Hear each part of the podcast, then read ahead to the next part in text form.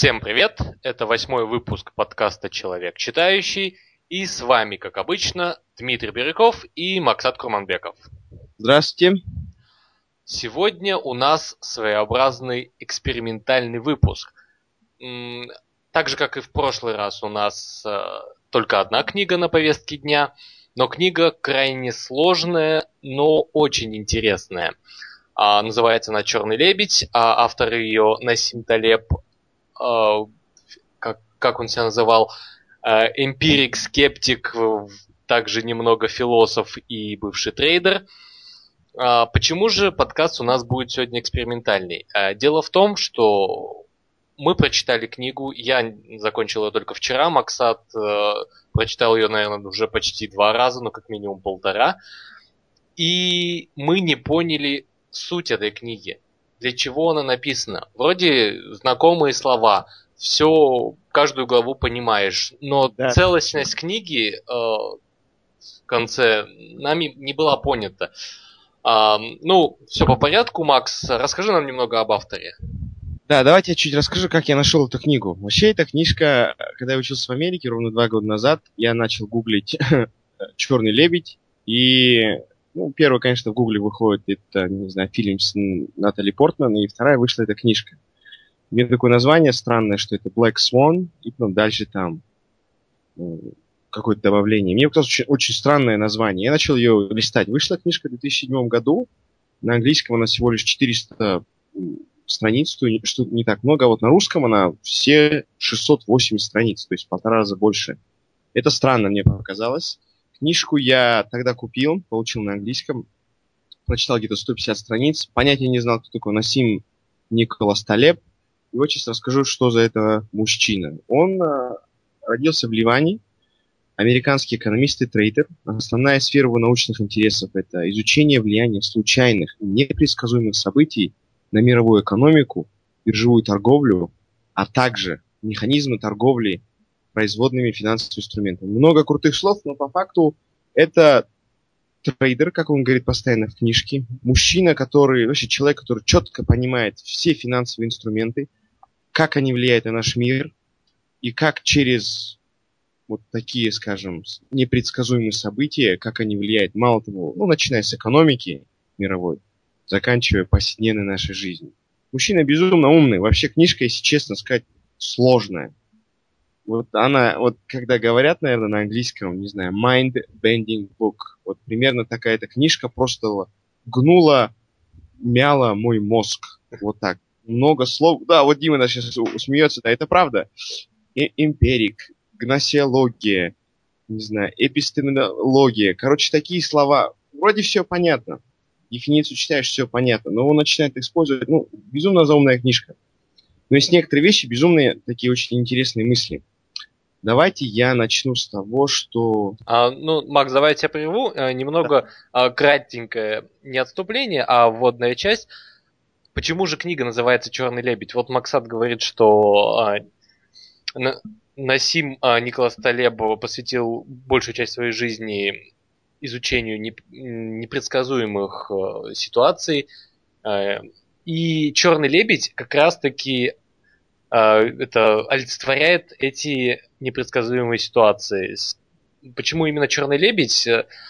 А, в 19, подожди, или в 18 или 19 веке биологи и зоологи всего мира считали, что лебеди бывают только белые. И посетив а, Австралию, впервые открыв Австралию, они узнали, что существуют еще и черные лебеди. То есть а, этот черный лебедь а, доказывает, что если мы считаем, что вот есть только белые лебеди, это не означает, что не существует черных лебедей. К примеру, если врач вам говорит, что признаков заболевания не обнаружено, а, это не означает, что заболевания нету. Они просто ничего не смогли найти на данный момент.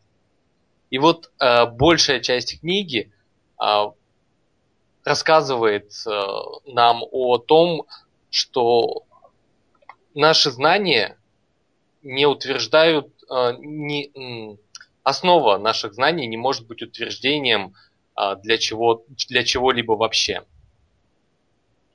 Да, это правда. Вот вообще книжка продалась тремя миллионами копий. И в первой части он рассказывает о антибиблиотеке Умберто Эко. Вообще, чем это интересная вещь? Он говорит то, что Умберто Эко имеет библиотеку в размере около 30 тысяч книг. И когда к нему люди приходят, люди видят, что вот, типа, ну, вы знаете, такой Умберто Эко это такой безумный итальянский, выдающийся итальянский философ. Вот, писатель Умберто, вот я сейчас буду цитировать прямо из книги. Писатель Умберто Эко один из тех немногих ученых, которым можно назвать широко образованными и проницательными. У него огромная личная библиотека в размере 30 тысяч книг. И гости к нему приходящие делятся на две категории. Те, кто, восклицает, те, кто восклицает, ух ты, сеньор, ну и книжище, ну, какое большое количество книг у вас, и много ли вы из них прочитали? И вторая категория, очень редких, кто понимает, что личная библиотека – это сколько не показатель вашего ума, или там, сколько вы книг прочитали, или, не знаю, своего рода какой-то, не знаю... Эрудированности. Эрудированность. А фактически это инструмент, что прочитанные книги куда менее важны, чем не прочитанные. То есть тут Насим Талеб хочет четко показать, что вот неопределенность, есть четкие понимание, допустим, знаний. Есть, ну, если взять, представить так, что есть знания, которыми я обладаю, есть знания, которые я знаю, что я не знаю, и я хочу ими обладать, и есть знания, которые я понятия имею, что я не знаю. Вот так. И, и говорить вот именно та пропорция знаний, которую ты знаешь, что ты не знаешь, и показывает, насколько скажем, крутая твоя библиотека, что ли. Вот примерно вот такую пытается мысль на нас донести Насип Талеб. Да, а, и тут же он вводит а, понятие антибиблиотека. Это как раз-таки та, то самое сборище книг, которые вы не читали. То есть, если у вас в библиотеке есть определенное количество книг, которые вы купили еще не прочитали, вот они составляют вашу антибиблиотеку. А Макс вот сейчас привел э, три состояния человека. Это когда э, ты знаешь, ты не знаешь, э, ты знаешь, что ты не знаешь, и ты не знаешь, что ты не знаешь. И вот последнее состояние это и есть те самые черные лебеди. Ну, по крайней мере, я так считаю, что черный лебедь это всегда неожиданность. Это непредсказуемое состояние. И вот когда ты не знаешь, что ты должен знать, и это, к примеру, событие происходит, это черный лебедь. Да, вот видите, да, примерно еще проще пример приводит он в книжке. Есть такая, во второй части книги он приводит такой, наверное, придуманный пример. Есть нейроученый, нейросайентист, зовут ее Евгения Николаевна Краснова. Она написала свою книгу э, «История рекурсии». Она публиковала свою книгу, она пыталась сначала идти в издательство, пыталась использовать традиционные способы э, издать свою книгу.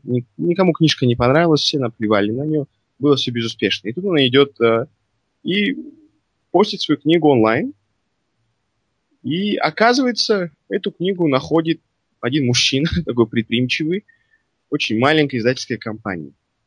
И он публикует эту книгу и абсолютно не меняет ни одно слово в этой книге. Это, была, это, это был, скажем, договор между этой Красновой, Евгенией Николаевной, автором, и фактическим владельцем этой э, издательской компании.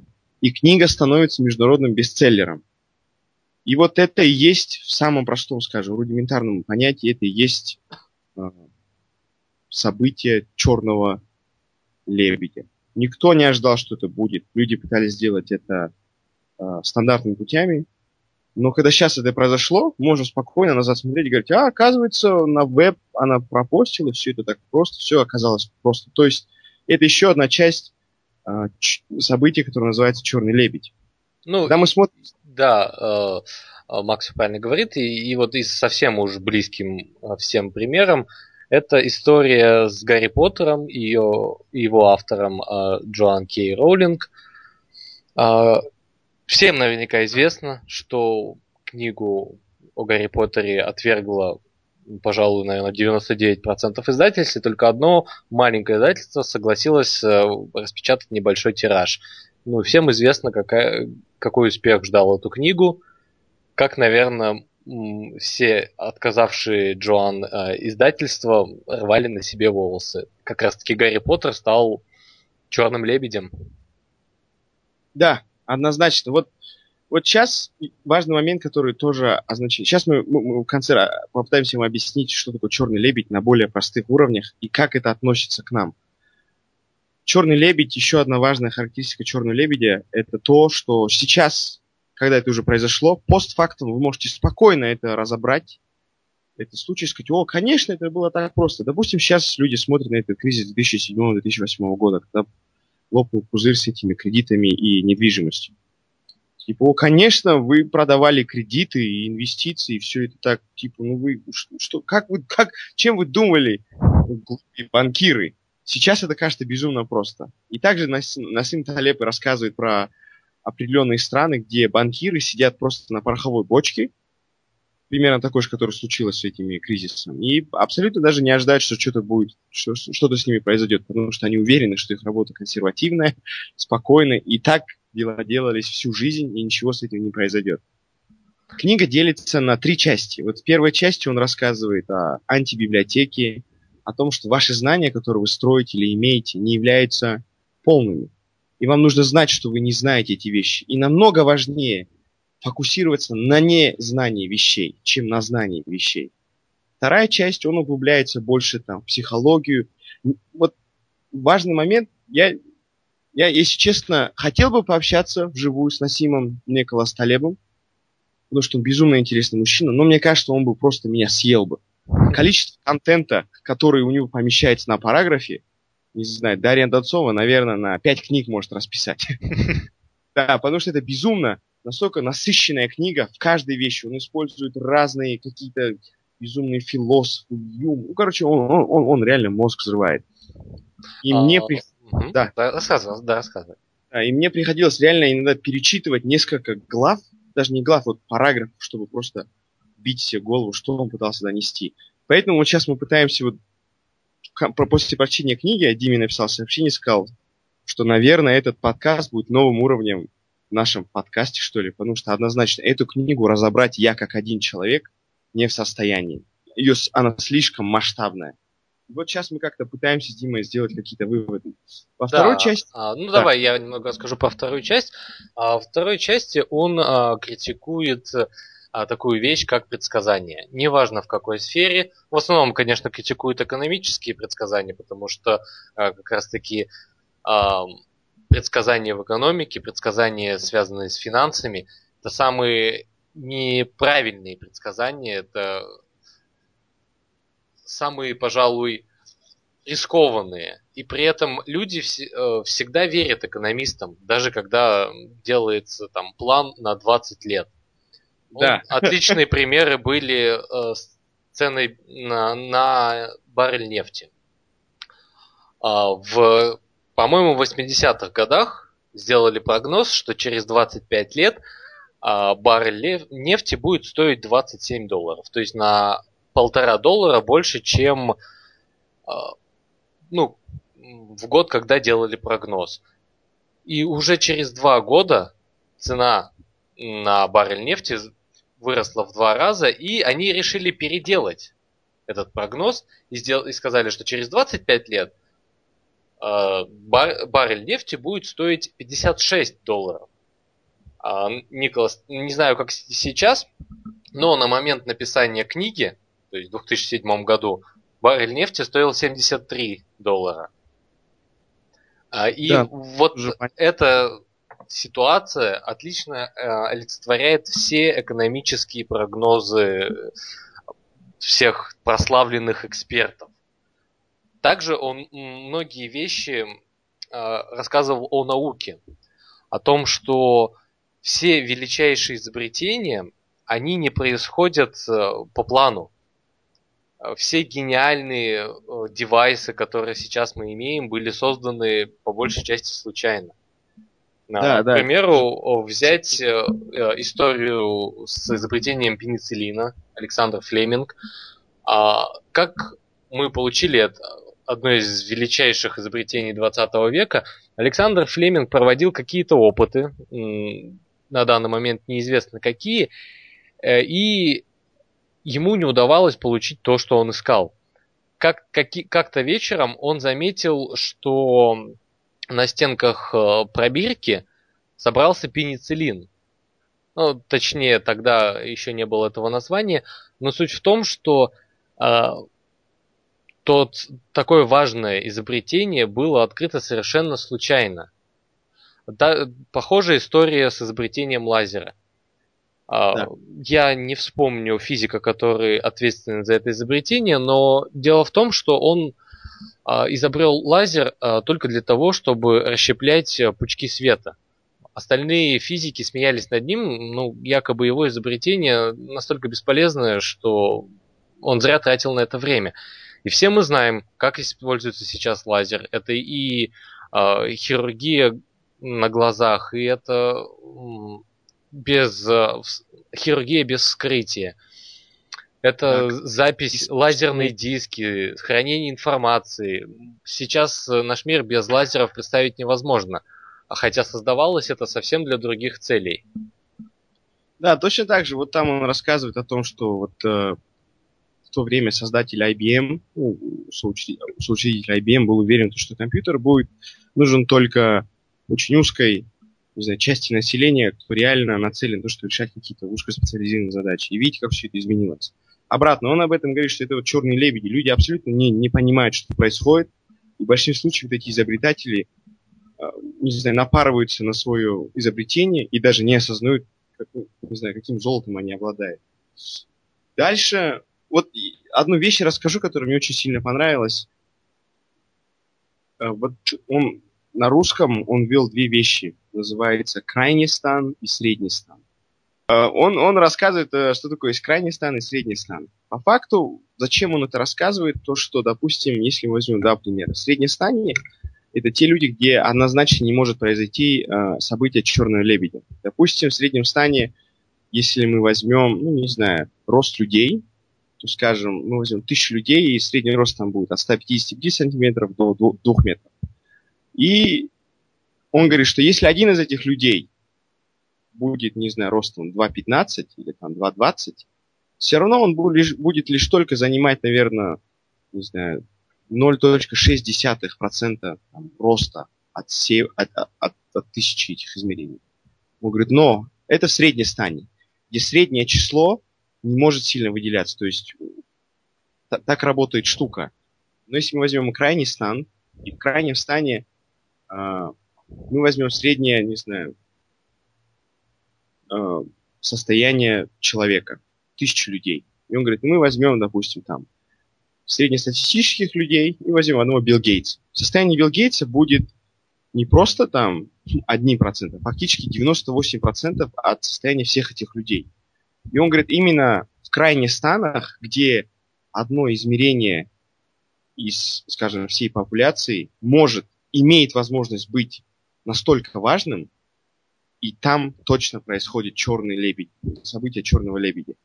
Да, That's... пожалуй, я попытаюсь объяснить, как я это понял.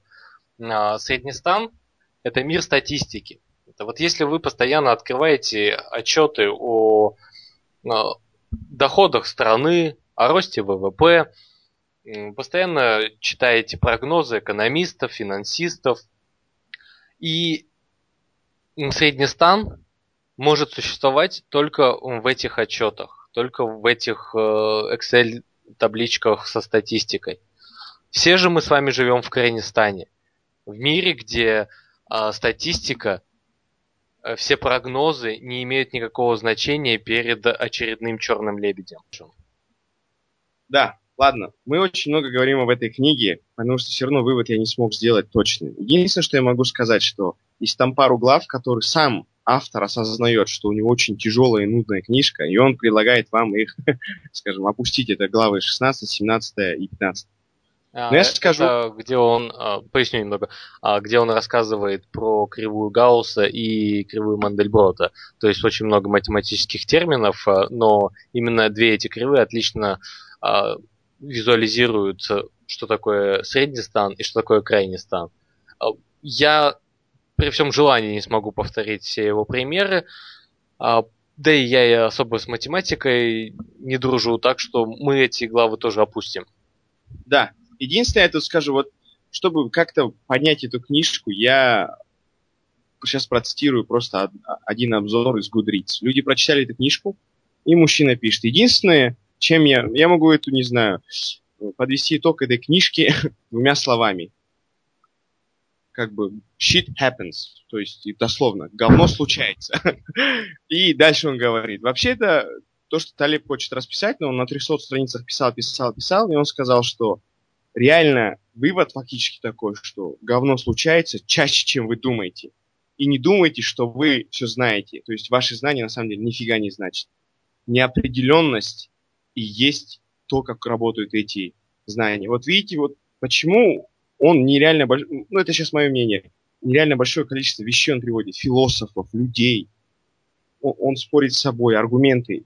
Он пытается поменять парадигму нашего мышления. Когда мы работаем, когда мы думаем, мы все время э, основываемся на тех фактах, которые мы знаем. Точно так же. Мы знаем, что существует белый лебедь, соответственно, нам намного легче предпринять решение, принять решение, что черного лебедя не существует. Но тут, но тут Талеб хочет поменять парадигму мышления. Ну, что... он, по сути, пытается превратить нас всех читателей в эмпириков. А, да. Так, э, немного поясню. Эмпиризм – это теория познания, основанная на опыте. То да. есть не на статистике, не на что-то, не на каких-то прогнозах, а на опыте. Да, то есть то, что я вижу или как-то понял, осознал, то и есть. Ну Единств... и плюс он зарождает в нас э, э, сильную такую, сильный такой скептици... скептицизм, потому что э, мое первое впечатление после того, как я закончил книгу, это было то, что верить ни к чему нельзя, потому что все, что прогнозируют, это чушь, все равно все случится по-другому. И а, что делать-то теперь? Вот именно да. так я чувствовал себя после прочтения книги. Самое смешно, когда я прочитал конец этой книги, мне он безумно разозлил. Я думал, ну дайте я дочитаю эту книгу. Ну донеси до меня свою мысль. Я понял, что я ничего не знаю, неопределенность важна. Что? И в конце он пишет очень глупо. Он говорит, представьте себе, я, я был разозлен, это были сильные чувства у меня. Представьте себе пылинку рядом с планетой миллиард раз крупнее Земли. Пылинка в перевес в пользу вашего рождения. Большая планета против него. Так что перестаньте смотреть зубы даренному коню. Помните, что вы черный лебедь. И спасибо, что прочитали мою книгу. Вы знаете, я безумно разозлился, когда прочитал эту фигню. Это как будто, я не знаю, я читал какой-то, наверное, там, Ицхак Пинтасевич какого-то, не знаю. Его книжки хорошие, я ничего не имею лично, но какая-то очень простая фигня получилась. Верьте, верьте, верьте, верьте, все у вас будет. И спасибо, что прочитали мою книжку. Ты, мужик, взорвал мой мозг. И тут ты говоришь, спасибо, что прочитали мою книжку. Слишком мало. На самом деле, если вот сейчас отбросить все, что было написано в этой книге, а, то, что это взрывает мозг любому практически читающему, а, сама книга, а, по мне, показалась написана крайне странно он очень много вещей повторяет э, из главы в главу, но на разных примерах.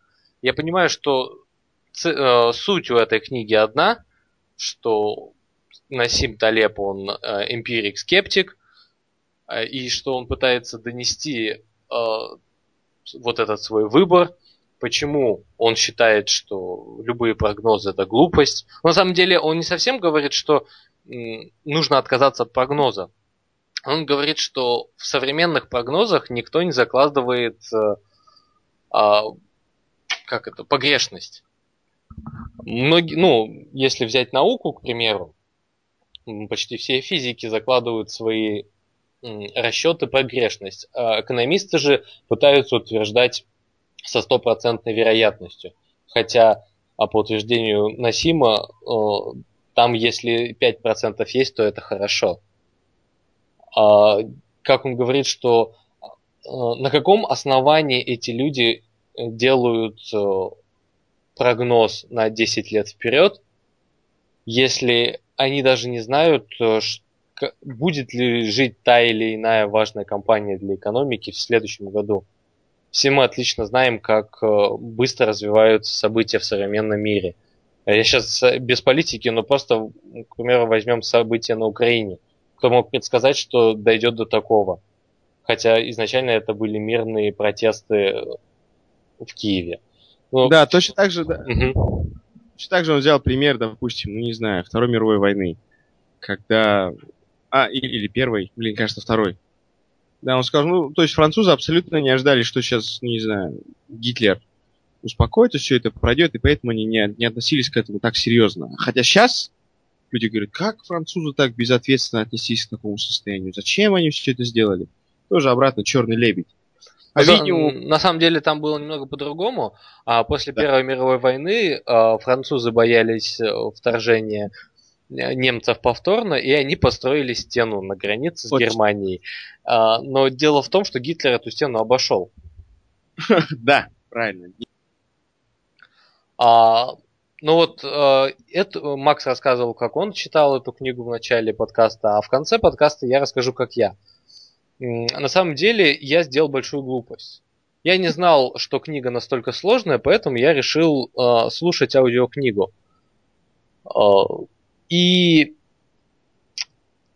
я не, не уверен, что я бы понял каждую ее, когда читал бы в спокойном состоянии. А когда я ее слушал, причем на работе, это был неправильный ход. Возможно, поэтому я не все понял. Потому что, ну, все-таки не Юлий Цезарь. Много дел э, качественно я выполнять одновременно не могу. Да, да, однозначно, я думаю. Но э, вывод, который я сделал лично для себя, э, что статистика, прогнозы, предсказания, все это нужно рассматривать с практической точки зрения не стоит доверять э, всему, всей той информации, которую мы получаем в, э, в современном обществе, э, в обществе, которое неотрывно связано с интернетом. Информации очень много. И я не утверждаю, что нужно каждую полученную новость изучать этот вопрос, чтобы удостовериться в точности информации. Но а, нужно добавить в свою жизнь э, небольшую толику скептицизма. Именно этот скептицизм, в принципе, э, порождает любовь к знаниям, порождает любовь к чтению, к изучению чего-нибудь нового.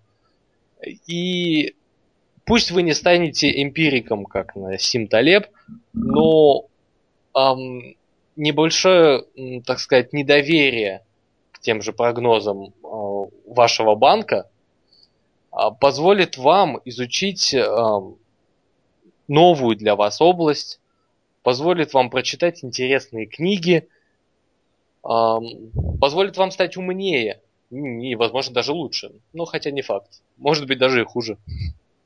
Да, скажу свой вывод. Да, первый, первоначальный вывод, конечно, книжка, книжка специфичная. Поэтому у нас сейчас подкаст такой тоже специфичный получился. Это много вещей в ней сказано, и все, что я могу подытожить, наверное, из этой книжки, неопределенность оказывается намного более важна, чем то, что ты знаешь. И эту неопределенность нужно воспринимать так же уважительно, с такой же значимостью, так, как и те знания, которые ты, ты ими обладаешь. То есть то, что ты знаешь, имеет точно такое же значение, то, что ты не знаешь. И это важно. На самом деле даже не, точ, не точно такое же, а куда более важное значение. Да, да, конечно, да. Поэтому вот так.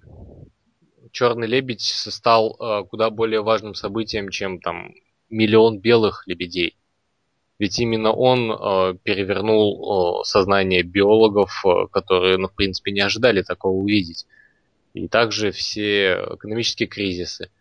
Ведь э, если бы наши экономисты, финансисты могли предсказывать эти кризисы, они бы никогда не случались.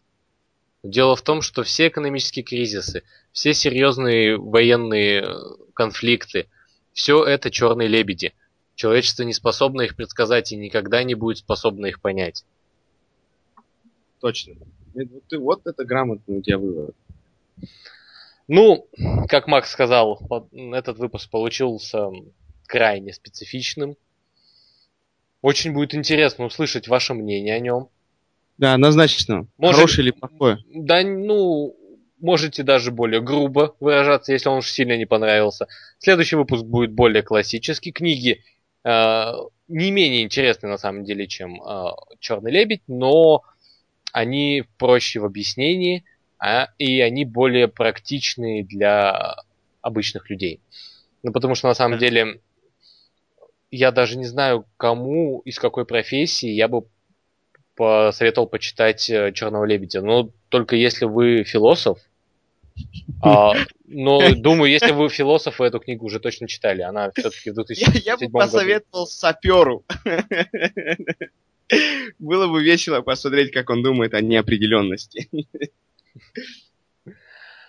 А, ну, как вы, наверное, уже заметили, выпуск получился короткий. Ну, нам, правда, больше уже нечего сказать, потому что мы слишком оказались глупыми для этой книги. Мы необдуманно взяли ее для подкаста. Надо было Точно. читать Донцову. Простите. Простите. Простите. Да, точно. А, всем спасибо, что прослушали этот эм, подкаст. А, пока. Увидимся, услышимся на следующей неделе. Все, пока.